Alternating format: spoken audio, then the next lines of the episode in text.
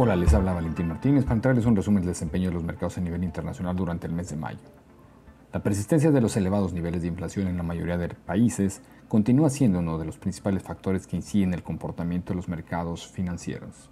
Si bien las cifras de reciente publicación dejan de ver incrementos de menor magnitud y en algunos casos reducciones, los organismos encargados de la conducción de la política monetaria coinciden en sus planes de llevar sus tasas de referencia a niveles superiores.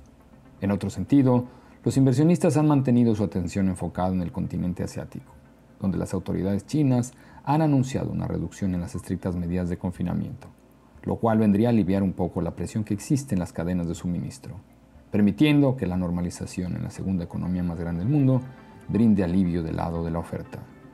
Por su parte, el primer trimestre ha traído consigo sorpresas positivas en cuanto a los resultados corporativos, los cuales han entregado mejores cifras de las que se venían estimando, aunque con algunas advertencias de importantes retos a enfrentar durante el resto del año.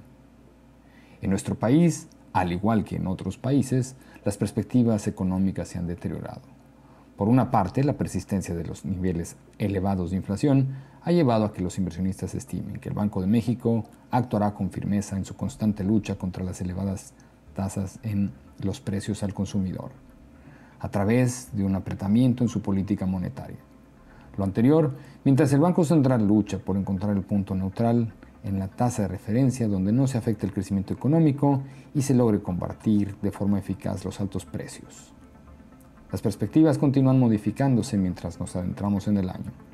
Por una parte, la expectativa de expansión económica hacia finales de este año continúa situándose en niveles inferiores al 2%.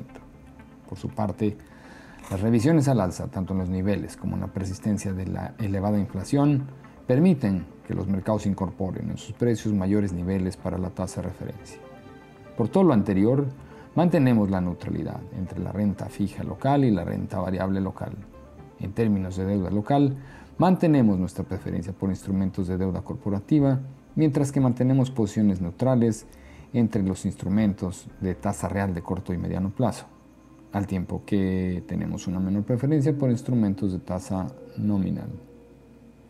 En cuanto al posicionamiento táctico global, mantenemos todavía una posición también neutral entre la renta variable y la renta fija.